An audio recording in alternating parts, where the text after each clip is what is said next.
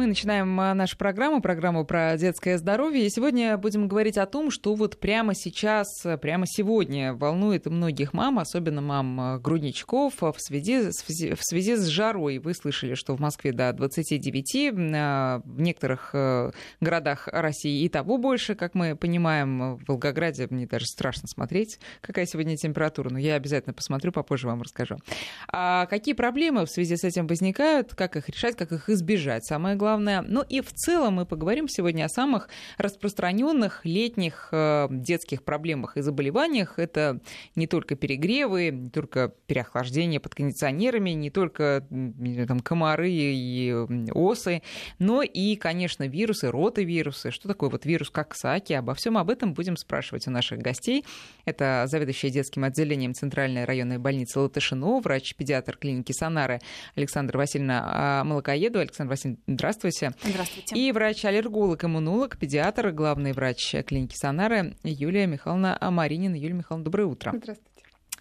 Вы знаете, мои знакомые молодые родители, они вот буквально на днях положили ребенка под кондиционер, ну, не прямо под кондиционер, но, видимо, как-то там попало на этого малыша, а ребенку месяц. Ну, с копейками, как говорится. И 38-то они как раз э, сразу и получили температуру, но, слава богу, обошлось, температуру удалось сбить и вроде без последствий. Но а что делать-то, если не кондиционер? Или все таки можно кондиционер? Вот, Александра Васильевна, давайте с вас начнем. Конечно, в такую жару ребенок должен находиться в комфортных для него условиях. Если есть кондиционеры, ими можно пользоваться просто к любому вопросу надо, как говорится, подходить с умом. То есть ребенка непосредственно под направленный кондиционер вблизи его, где он работает, класть, класть, класть настоятельно не рекомендуется. В принципе, как и взрослому человеку, находиться долго рядом, спать тем более рядом с кондиционером. Однозначно с утра получишь как минимум заложенный нос. И все-таки нужно придерживаться такого правила, как бы жарко не было на улице, как бы нам не хотелось охладиться, разница между наружной и внутренней температурой не должна превышать 10 градусов. Если за бортом угу. плюс 39, извините, ниже 29 вы не можете в помещении сделать, потому что это будет равносильно, если вы ребенка из достаточно теплого помещения зимой выставите на мороз. В принципе, то же самое. Если его из нагретого помещения выставить в снег. Вот, эффект будет переохлаждение. То есть 20 градусов мы в помещении. Если 40, 20 градусов нельзя. Угу. Это для всех, это всех Если касается. 40 в тени Если или 40, на солнце? Ну, на солнце это же как бы температура не определяется. Определяется угу. температура в тени, все измерительные приборы находятся да, в тени. Да. Сол- солнечная температура, не смотрите на нее, это температура градусника.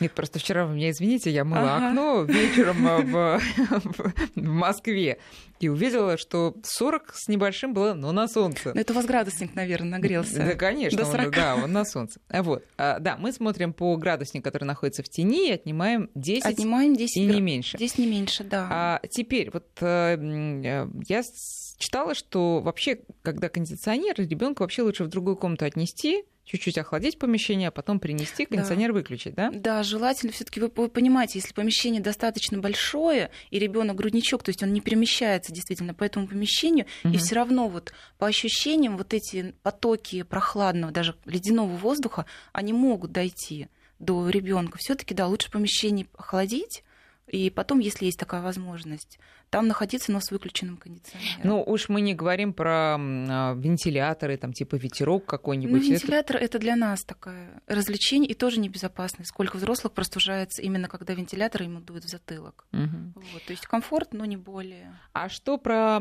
кондиционеры в машине? Потому что вот э, многие перевозят детей, или кондиционер включаешь, а если не включаешь, то ребенок весь мокрый.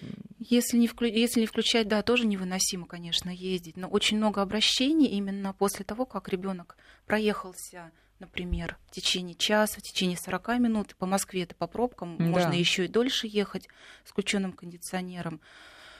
Обращения чаще всего идут по поводу температуры, беспокойства и простуженных ушей. Угу. Первое, что попадает слабое место у ребенка это уши, несмотря на лето, все-таки, конечно, может и другое переохладиться, все равно ребенок э, в машине подвержен при включенном кондиционере его никак не уберешь.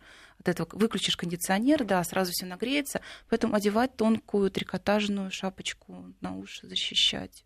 Ну и включать самый минимальный, включать режим. минимальный режим и минимальную вентиляцию, чтобы воздух не как сказать, не было бури в салоне. Угу, угу. Вот настолько сильно не дуло. Угу. Юлия Михайловна, а вот э, многие Говорят, вот я до сих пор не разобралась, это предубеждение или нет. Говорят про какие-то вирусы в кондиционерах. Вот можете пояснить, что это такое вообще? Ну, есть, да, ряд инфекций, которые могут, э, могут э, э, так скажем, персистировать, проживать в кондиционере, поэтому его надо очищать. Вот, это Эм, там, прежде всего, легионеллез, есть такое заболевание, но это все таки не так часто. Э, это, в общем-то, ну, для клиники, я имею в виду обычной такой практики амбулаторной, это нечастая ситуация. Тем не менее, э, обычную гигиену регулярную, да, как э, рекомендуют производители кондиционеров, все таки осуществлять надо замены фильтров. Вот. Но это согласно инструкцию применению каждого. А эти вирусы, конкрет... они чем опасны, тем не менее? Но это прежде всего специфические заболевания верхних дыхательных путей, нижних дыхательных путей, да, то есть это различные бронхиты, пневмонии, но э, любая, э, как скажем, специфическая редкий э, такой uh-huh, диагноз, uh-huh, uh-huh. а э, общую гигиену соблюдать надо здесь. Понятно. Да, ну, в общем, мы поняли про кондиционеры, что не надо, про подвентиляторы тем более. А теперь второй вопрос, вот э, исходя из той истории, с которой я начала. А мне всегда говорила моя мама, что если ребенок предупреждала меня, что если ребенок заболевает, простужается до э, месяца, до того, как ему исполнился месяц, это очень опасно, это сразу переходит в воспаление легких и может закончиться прям совсем плохо. А чем вот опасны именно такие ранние простуды до месяца? Ну, у нас э, даже не месяц, так скажем, а первые три месяца жизни являются такой особой группой детей, когда, в общем, врач по стандарту, по правилам там, да, нашей врачебной этики э, и э, по правилам вообще оказания медицинской помощи мы должны госпитализировать детей первых трех месяцев жизни при повышении температуры выше 38, когда у нас э, нет четкого диагноза, да, потому что э, это наша особая группа детей, у которых очень быстро распространяется любая инфекция за несколько часов. Состояние от э, вполне себе комфортного, да, удовлетворительного, может перейти в крайне тяжелое. Э, это могут быть любой очаг инфекции, это может быть, могут, может быть ухо, это может быть э, просто насморк, который переходит мгновенно в бронхит и пневмонию. Вот. Так как это очень быстро все может распространиться, мы обязаны таких детей очень внимательно. А быстро из-за просто иммунитета еще слабый? За счет э, того, что ну, организм mm-hmm. маленький, он mm-hmm. по размеру маленький, да, и все его барьерные, э, так скажем, функции, функции, да. да, они э, не такие сформированы, не так сформированы четко, как у взрослых, вот, и иммунная система, она во многом незрелая и не сформированная окончательно, естественно, э, легко проходят все эти защитные барьеры, инфекция э, любая, как вирусная, так и бактериальная, поэтому мы обязаны э, прежде всего очень внимательно осмотреть ребенка ребенка, да, педиатр, во-первых, родителям нужно обратиться обязательно при повышении температуры у таких детей э, такого возраста, там, выше 38, обязательно обратиться к врачу. Врач внимательно осматривает, при любых сомнениях, э, подозрениях на какой-то неблагоприятный э, вариант ребенок госпитализируется, потому что антибактериальная терапия ну, в первом месяце точно не должна проводиться дома. Чем она а, опасна? А, дома? Дома, дома. Антибактериальная терапия, да. А, в... Антибиотики, мы да, в виду, да, да. антибиотики врачом-педиатром, по крайней мере, как минимум ребенку первого месяца жизни на дому не назначают. Почему? Они назначаются только в стационарном э, варианте. Потому что очень э, нужно мониторировать постоянно состояние ребенка, что невозможно сделать, э, приходя, ну, даже раз в день. Вы знаете, я думаю, что про антибиотики для детей детей мы вообще отдельную программу сделаем когда-нибудь. Но вот антибиотики для грудничков, просто несколько слов скажите, э, чем опасно, э, и если все-таки их надо принимать, то какие меры дополнительные? Юлия Михайловна, ну или вы, или ну, Александр ну, Васильевич? Я тогда могу пока продолжить, наверное. Да, да, да. По поводу во-первых, нужно понимать, что антибиотик должен попадать э, к инфекции как ключ к замку, да, то есть он должен четко подходить э, к конкретной клинической ситуации, к локализации инфекции и возбудителю. То есть врач должен предположить, какой возбудитель конкретно вызвал это заболевание, и э, определить его очаг, где это, это ухо там, или где-то в другом месте, неважно. Вот. И подобрать соответствующий антибиотик. Э, и путь введения, да, то есть это, как правило, mm-hmm. это через рот, да, внутримышечные или там венозные, это в основном удел стационаров. Вот. Соответственно, э, оценить эффективность. С можно? Как, а как иначе, да, через пипетку? Нет, раз, есть суспензии, есть различные формы, которые либо это диспергируемые таблетки, то есть таблетки, которые растворяются в воде, mm-hmm. либо это суспензии, mm-hmm. порошок, который mm-hmm. тоже специальным образом растворяется через специальные специальный шприц-дозатор. Да. Угу. да, мы даем. В общем, это не так сложно дать и не так сложно ввести. Вот, э, сколько нужно понимать, что мы ничего не упускаем, что мы попали, что возбудитель через э, там, на минимум 48-72 часа да, дается на оценку эффективности антибиотика. А, вот, и что мы можем продолжать лечение именно этим антибиотиком, что не надо делать смену терапии. Вот, и, естественно, у любого лекарственного препарата есть э, побочные эффекты, которые мы тоже должны понимать, что наступают они здесь, не наступают, и все это нужно отследить и Но оценить. Антибиотики вообще мы не любим, да? Ну, не пить, любим. Пить, пить, пить, э, ну, любим, не так. любим, это такой вопрос риторический, да, фармакологи, э, которые в свое время, э, так скажем, с которыми мне удалось и посчастливилось долго обучаться на кафедре клинической фармакологии, они очень не любят это слово, любим вообще по отношению к любым лекарствам, оно есть целесообразное Понятно, и нецелесообразное. Да. Но я к чему, что все таки антибиотики, мы все знаем, что такое антибиотики. Да, и да. Э, когда молодые мамы, мамы совсем маленьких детей понимают, что надо вот этому вот этому вот существу, комочку этому дать антибиотик, это просто караул. Вот что особенно опасно здесь, когда малыш принимает антибиотик? Ну, прежде всего, это острые аллергические реакции а, в виде любых высыпаний. Да? Эм, это э, нарушение стула, которые могут быть а, различные. Ну, одно из таких э, специфических э, осложнений – это псевдомембранозный колит, который очень иногда бывает такой, таким коварным. Вот, Почему?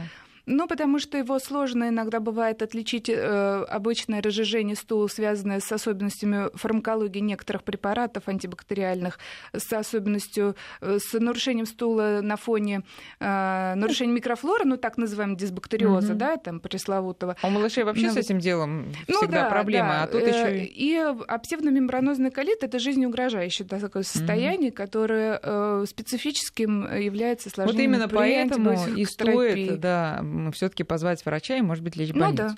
Вернемся к температуре. Еще одна проблема молодых э, мам неопытных это то, что они не могут понять, есть у ребенка так на глазок, есть у ребенка температура или нет, когда вообще жарко в помещении или на улице. Вот какой-то можете дать э, такой ценный совет, как без градусника так вот приложить, Александр Васильевна, может, вы скажете? Э, вот, опытным путем, так, да, так опытным сказать. путем, да ну, на ощупь ребенка можно пощупать, хотя это тоже довольно-таки коварное, Но если жарко, если жарко, измерение. Горячий. Да, ребенок может быть влажный, и у него может быть ребенок может быть горячий, у него бывают разные ситуации. Бывает, например, э, ребенок э, у него сосудистый спазм на фоне, например, ОРВИ, он прохладный, у него высокая температура, так называемая бледная лихорадка. Поэтому все таки градусник я бы порекомендовала а иметь какой для маме. маленьких э, самых детей? Какой ну, градусник? Ну, вы понимаете, вообще издавна считалось, что самыми точными, все равно, несмотря на свою опасность, считаются ртутные градусники, mm-hmm. но я не рекомендую, потому что массово сталкивалась с тем, что они падают, разбиваются, и вместо лечения ребенка у нас э, да. осуществляется вызов э, МЧС. Да, поэтому все-таки, наверное, электронные надо иметь не а один. еще бывает едят градусники дети. Вот у бывает меня так, едят, да, раскусывают. да. да, если кафель, если плитка, например, на кухне производится измерение температуры, процентов 50 точно, что этот градусник будет на полу разбитый. Поэтому, Поэтому все-таки электронные градусники зарекомендовавших себя фирм это больше гарантии, что все-таки измерение температуры будет точным. Я бы еще, конечно, рекомендовала несколько градусников иметь дома, все-таки сравнить uh-huh, температуру uh-huh. на нескольких градусниках. Больше шанса, что измерение будет точным. Все-таки не рекомендую градусники. Сейчас много всяких разных и в рот, и в нос и в ухо. Во-первых, э, мы не умеем, мамы не да, умеют ими пользоваться. ими пользоваться. Да. Невозможно у ребенка до 3-4 лет померить температуру строго под языком. Например, для градусника, который для измерения температуры в полости рта. А именно это нахождение его под языком является э, обязательным условием для точности. То же самое для прямой кишки. Ребенок начинает, например, э, двигаться, да. и это все тоже не, не очень хорошо может так вплоть до травматизации. Да. Поэтому традиционно подмышку градусник, подмышку и ребенка, да, обхватить, и чтобы не, не дрыгался. Сколько? Да. 5 минут или 10 все таки Ну, если, вопрос. если градусник электронный, то там э, автоматически встраиваемый да. стоит. Есть ртутный. Да, есть ртутный. 10 минут вы его точно не удержите. Как бы это ни Но хотелось. Хотя вообще.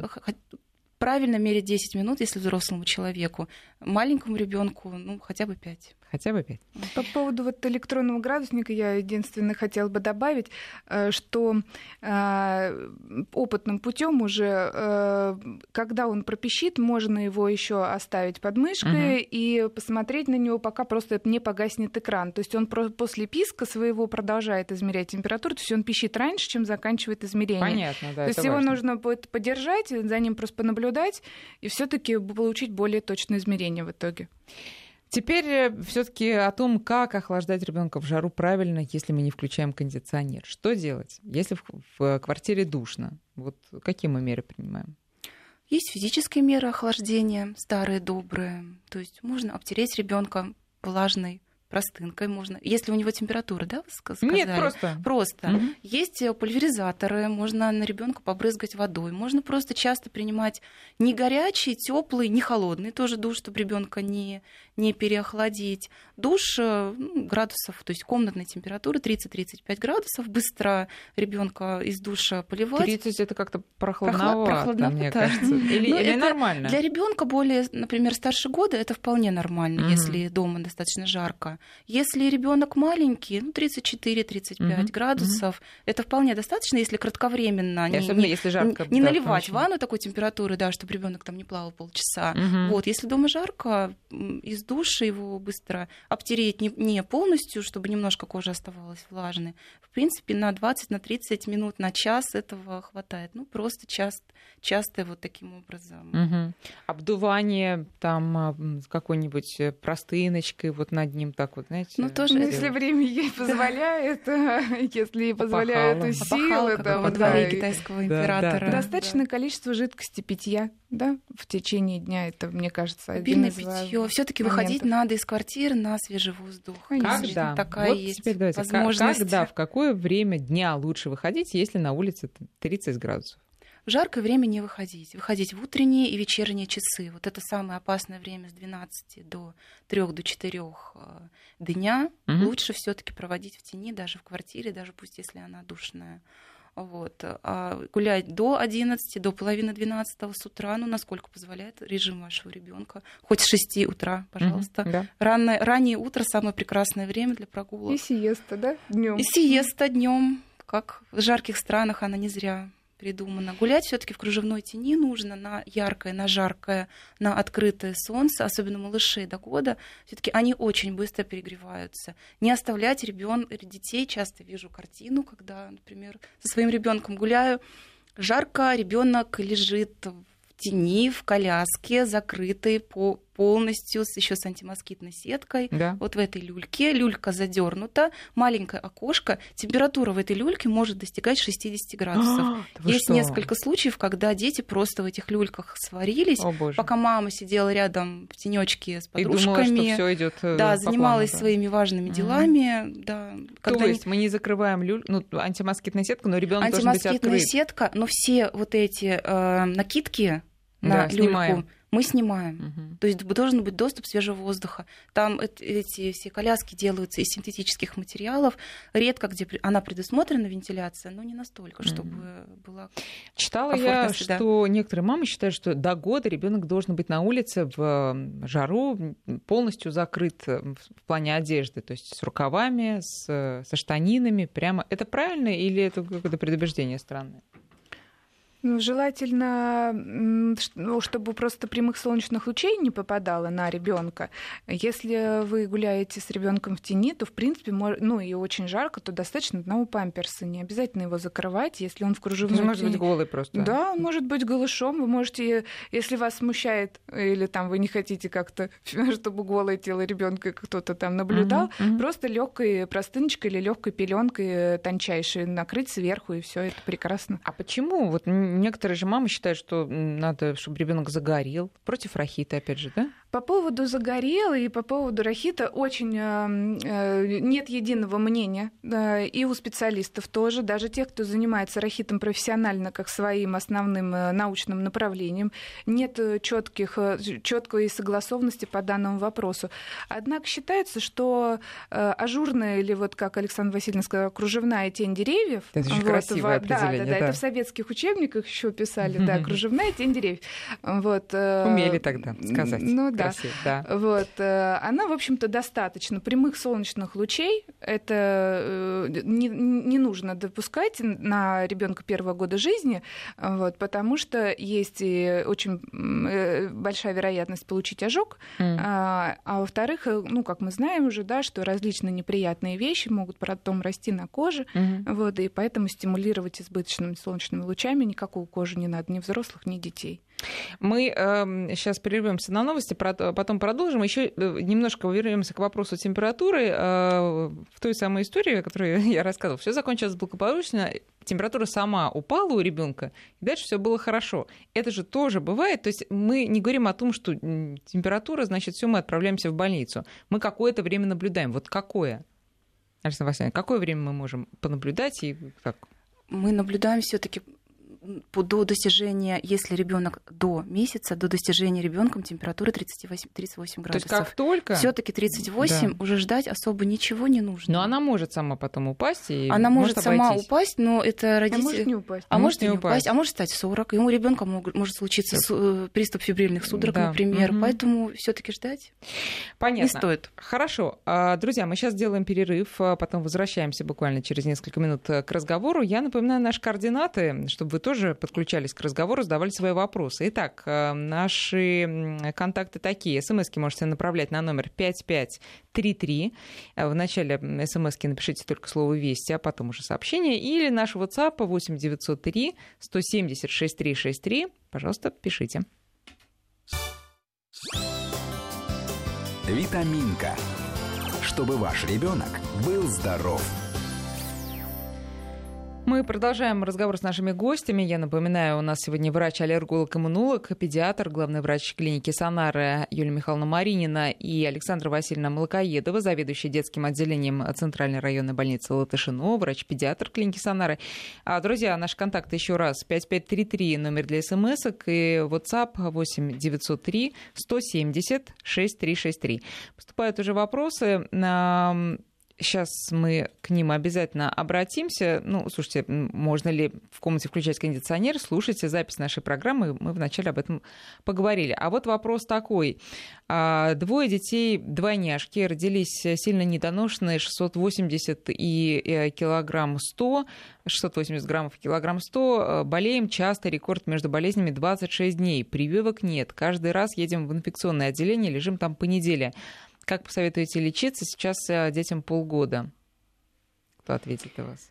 Ну, попробую я сказать, Давайте. что, вы знаете, ну, я боюсь, что нет волшебных каких-то средств, которые можно вот так прям легко озвучить, потому что все равно нужно разбираться в этой ситуации изначально. Надо угу. понимать, что э, преждевременные детки, они, к сожалению, с незрелостью иммунной системы очень ну, долго существуют, и так называемый поздний иммунологический старт у них, как правило, э, присутствует. То есть в э, иммунной системе нужно время э, догнать своих сверстников и выйти на, по всем показателям на тот уровень, э, который будет адекватно э, защищать их от инфекции. Поэтому... Но вот в... этот в среднем догон этот когда происходит? По-разному у всех бывает. Это может быть и к 7, и к 10 годам. Да что Да, вы, бывает долго? и такая ситуация, к сожалению. Вот. И надо понимать, что дети, рожденные раньше срока, у них многие процессы идут с особенностями. Это не значит, что от этого нужно там рвать волосы себе на голове, да, но как бы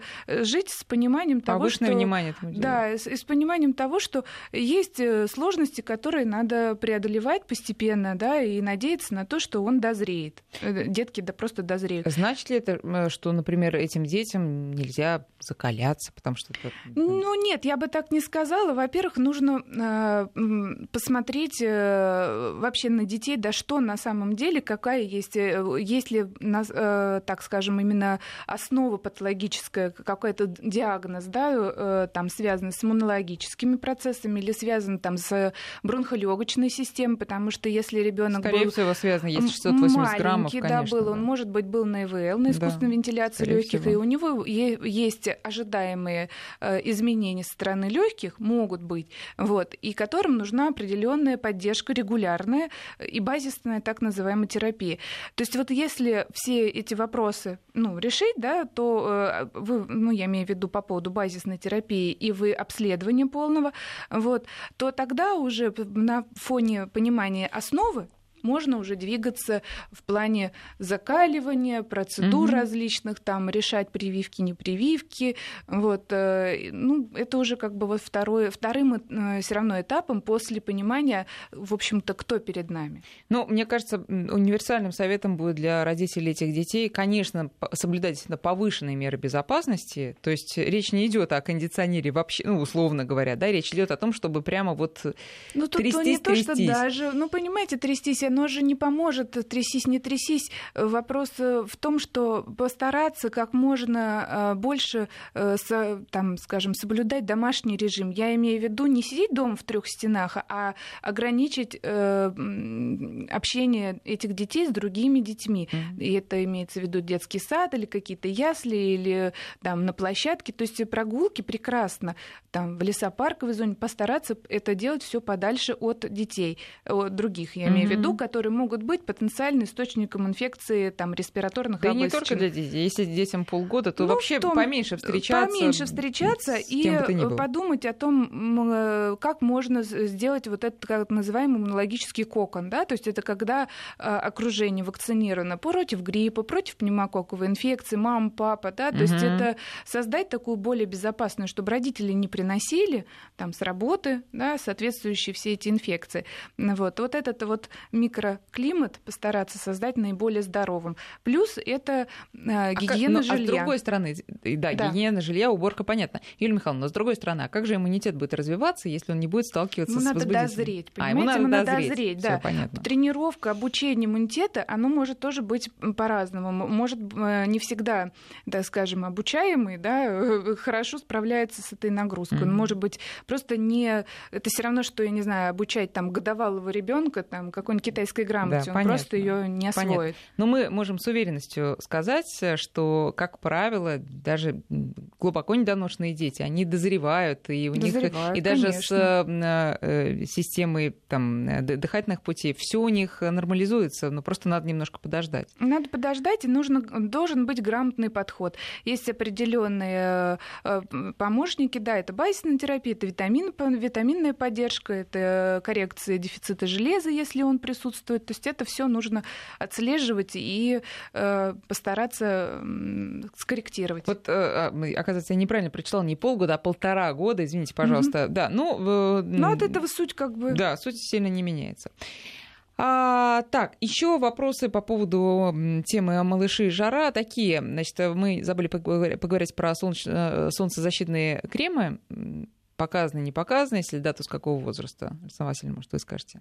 Солнцезащитные кремы показаны. Насчет нашей полосы как-то я не стала бы с большой уверенностью говорить. Все-таки, когда мы обучались э, на кафедре, которая, которая занимается именно проблемами рахита, ультрафиолета и метаболизма кальция, э, как нам говорил наш руководитель, даже со средней полосы, даже с подмосковных дач суперзагорелые дети приезжают с рахитом. Я к тому, что все-таки так прям вот мазать ребенка угу. средством с уровнем защиты 50 в нашей полосе я бы не рекомендовала. Конечно, если вы планируете выход на пляж с маленьким ребенком на целый день, что настоятельно, кстати, не рекомендуется, не рекомендуется да. да, но если вдруг стоит воспользоваться средством, я думаю, чтобы элементарно ребенок не обгорел, не получил ожоги. То есть, если он в на... этот, в этот э, промежуток между 12 и там 4 э, часами да, дня выскакивает. прям вот сидит на солнце, прям что, выскакивает, что не надо делать? Выскакивает да. на солнце, да, но хотя бы зонтик, что-то ему нужно организовать, mm-hmm. все равно какую-то тень, иначе обгорит, несмотря на средства. Если он солнечный удар не получит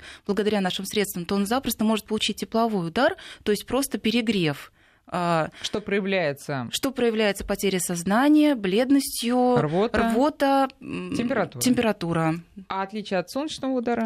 Солнечный удар – это же воздействие ультрафиолета. В принципе, проявление сходное. Но солнечный удар получается на солнце, а тепловой удар можно помещить, mm-hmm. получить вот даже вот в помещении просто от того, что там высокая температура просто и мне, душность. Мне в детстве, поскольку я получала тепловые удары, а может быть, это были солнечные, я не знаю, но дело не в этом. Мне казалось, что, ну, тепловой удар еще ладно, вот солнечный это опасно. На самом деле опасно и то, и другое. Опасно, конечно, и то, и другое. Все это, э, э, все это за собой несет гипоксию, то есть нарушение кровоснабжения мозга и тому подобное неприятное проявление. То есть как бы и того, и другого в любом случае надо избежать. От солнечного удара солнцезащитными средствами не спастись. Мы ими спасаем себя и детей наших от солнечных ожогов. То есть мажем, если мы находимся, если, например, кожа белая, надо смотреть индивидуально по ребенку. Смуглокожим детям однозначно тоже в нашей полосе не стоит.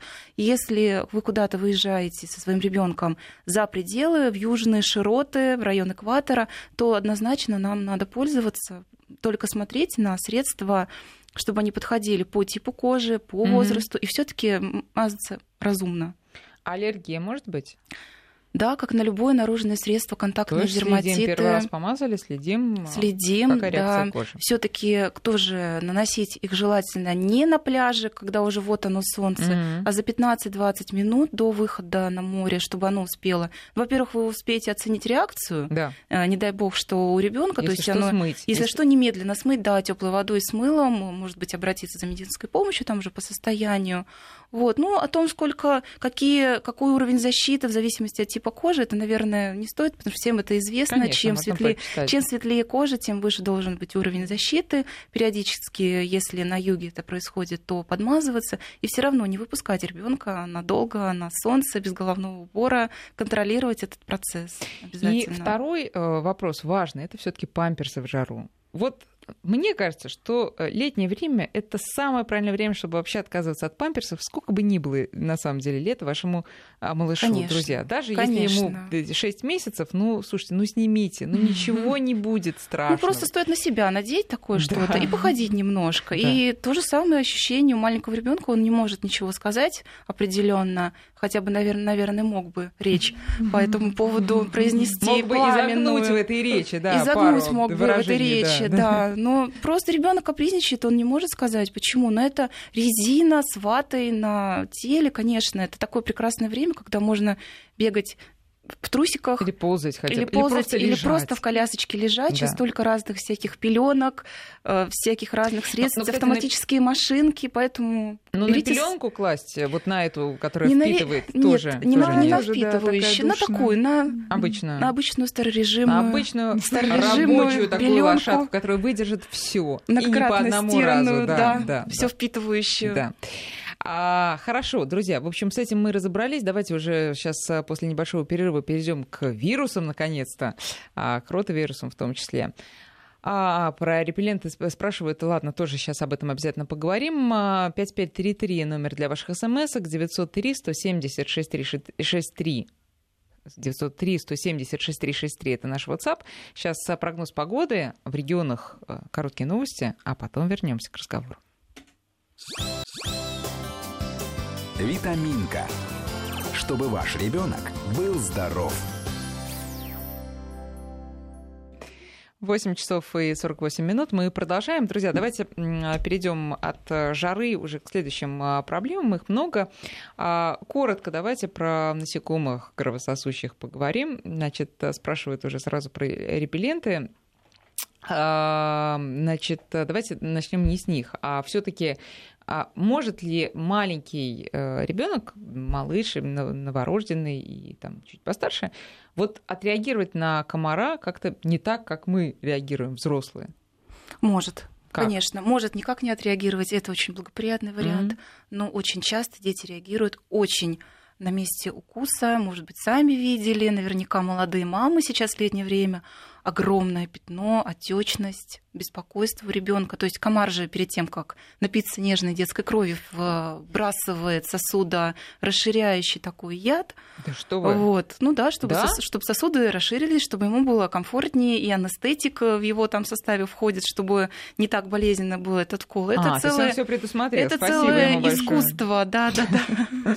Акт сосания, ну, едят нас известно, что только комарихи, хотя мы их называем да, комарами. комарами. Комары тут как бы особо-то рядом даже не стояли. Вот это комарихи. То есть все-таки я рекомендую, рекомендуем защищаться, защищать деток от укусов комаров, пользоваться, пользоваться в помещениях противомоскитными сетками, пользоваться репеллентами правильно следить. Вот, расскажите, а какими, в какой Смотреть, форме берем? Про, э, как правило, они есть в нескольких формах. Есть гели, есть спреи, есть в форме молочка, но в основном это то, что разбрызгивается, или и то, что наносится. все таки у маленьких детей, насколько мне известно, вот у детей, например, до месяца, только некоторые производители единично пишут на своих, на своих, на своей продукции, угу. да, что разрешено с нуля и все-таки все равно с осторожностью. Рекомендую наносить спрей только на одежду ребенка. Угу. То есть, чтобы на кожу не попадало, лучше брызните там, где он лежит, можно брызнуть, на кроватку, например, на, на, на кроватку, тоже, да. на пеленку, да.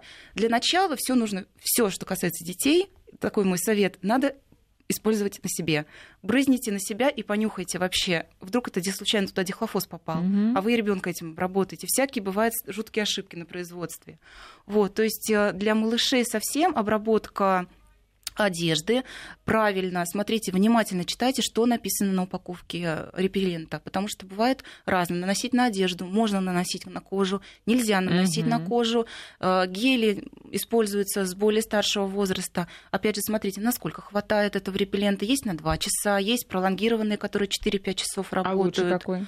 Вот мне кажется, все-таки лучше, который почаще носить, если не он такой сильный. Если да, он не такой сильный, все-таки он не так вписывается. И то, что наносится на кожу, нельзя втирать. Вот написано брызните, не втирать. Значит, брызните и не втирать. Нужно использовать правильно, соответственно, с инструкциями. Тогда меньше шанса, что будут какие-то побочные эффекты. Вы знаете, а, я тут а, для своего ребенка э, там достался нам а, репеллент в виде браслета. Угу когда я открыла упаковку, я просто чуть не э, умерла сразу, понимаете? Это, запах. это, это, это жуткий запах, который невозможно вынести. Это нормально? Это ненормально.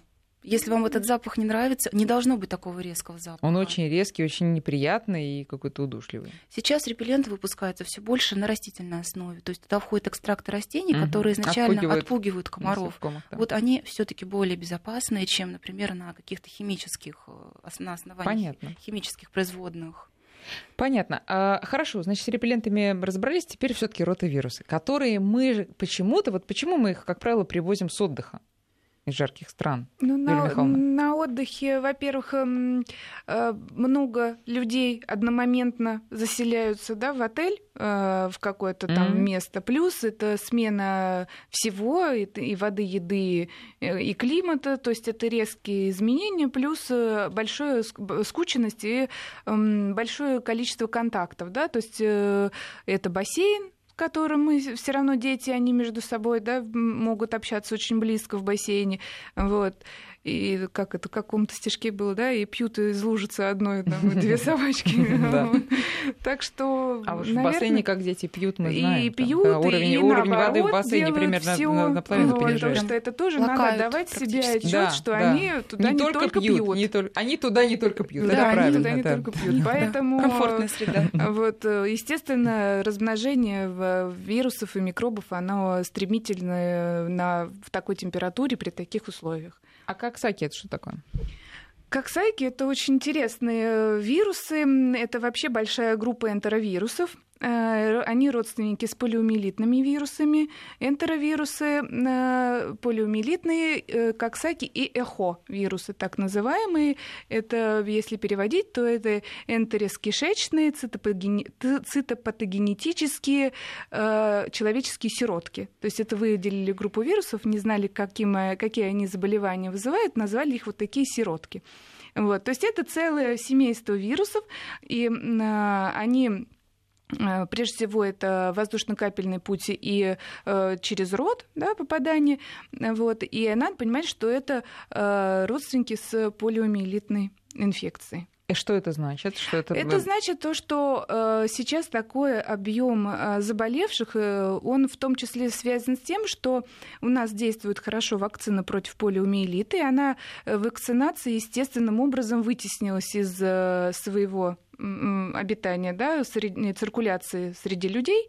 Вот. И, но свято место пусто не бывает. Mm. На, э, так скажем, на это место пришли ее младшие братья, вот, энтеровирусы, коксаки и эхо. Вот. А последствия похожие на полиомиелит? проявления, так сказать? Они, ну, э, так скажем, крайне редко, ну, бывают, бывают э, паралитические формы, бывают формы, связанные с поражением головного мозга менингитом, менингоцефалитами э, вирусной природы, но по сравнению с тем, что было Э, с полиомиелитом, mm. то есть это, конечно, просто красота, mm-hmm. вот, потому что э, полиомиелит был совершенно зверский, и на самом деле еще там в начале 1900-х там, годов, до 60-х да. как минимум, а вот, э, были настолько сильные мощные эпидемии, которые э, чрезвычайно были опасны для детей, да, и для, ну, для взрослых в меньшей степени, для детей, вот, э, то, конечно, Сейчас это просто прекрасно. А вы можете разницу объяснить между ротавирусом и энтеровирусом? Они разные совершенно семейства. А, вот. Если энтеровирусы — это пикорновирусы, то есть это пика — это маленький РНК-вирус, то есть вирус, содержащий э, РНК да, в своем составе, то ротавирусы — это не от слова «рот», это от слова «колесо». Да, да, рота — колесо. Угу. То есть эта структура вируса напоминает э, колесо со спицами внутри, то есть они совершенно разные. А... Те маленькие, а эти круглые. А проявляются? Проявляются тоже по-разному, в принципе. И клинически можно отличить э, одно от другого.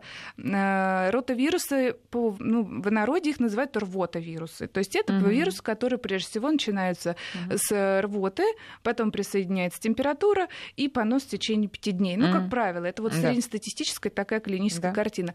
А энтеровирусы — это резкий подъем температуры до 39-40 градусов без каких-либо проявлений катаральных в первые дни. То есть э, мама, это одна и та же ситуация. Катаральных я... или... Да, катаральных. Я имею в виду, это не нос, не глаза, ага. не кашель, а, ничего. Угу. Вот, то есть... И э, без рвоты, без поноса. Без, сначала без. На фоне температуры может быть ну, одна-двухкратная да. рвота. Угу. Понос бывает, э, бывает, может быть, может не быть. Вот. А потом после падения температуры обсыпается ребенок с преимущественным поражением ладонь и стопа Значит, сыпи. Что То есть же, это вот какой комплекс... мы вывод делаем? Значит ли это, что нам все-таки не стоит там Хорошо, если ребенок маленький, да, скажем так аккуратно, не стоит ездить вот в санаторий, в дома отдыха, в отели. Или ну, как уберечь? Понимаете, я честно вам скажу, когда приходят, приходят э, ко мне с таким вопросом, я всегда говорю, что родители все-таки они должны сами вот э, решать этот вопрос каждый для себя. Как врач, я считаю, что не стоит с маленьким ребенком до двух лет путешествовать. Лучше лишний раз ездить на дачу, погулять в лесопарке. Это будет всяко полезно, э, полезнее, чем mm-hmm. путешествие. Но есть родители, которые, ну, они устали, мама устала, она хочет отдых, там э, еще какие-то моменты. Э, вот. Если чувствуют родители в себе силы справиться с этой ситуацией, ну, Главное, значит, ради друзья, Бога. чувствуйте силы справиться с любой ситуацией, и э, пусть ваши дети будут здоровы. Большое вам спасибо за участие в нашей программе. Всем успехов.